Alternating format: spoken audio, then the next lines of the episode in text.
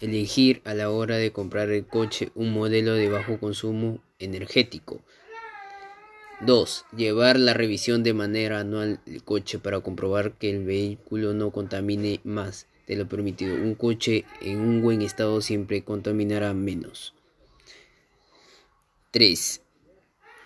Por descontado, todo desplazamiento que se puede realizar en bicicleta o andado en menos contaminante de cualquier coche.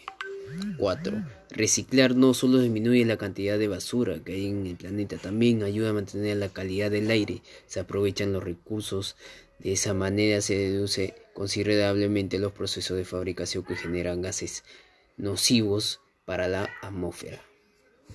5. Usar sprays que sean respetuosos con el medio ambiente y no generen gases invernaderos.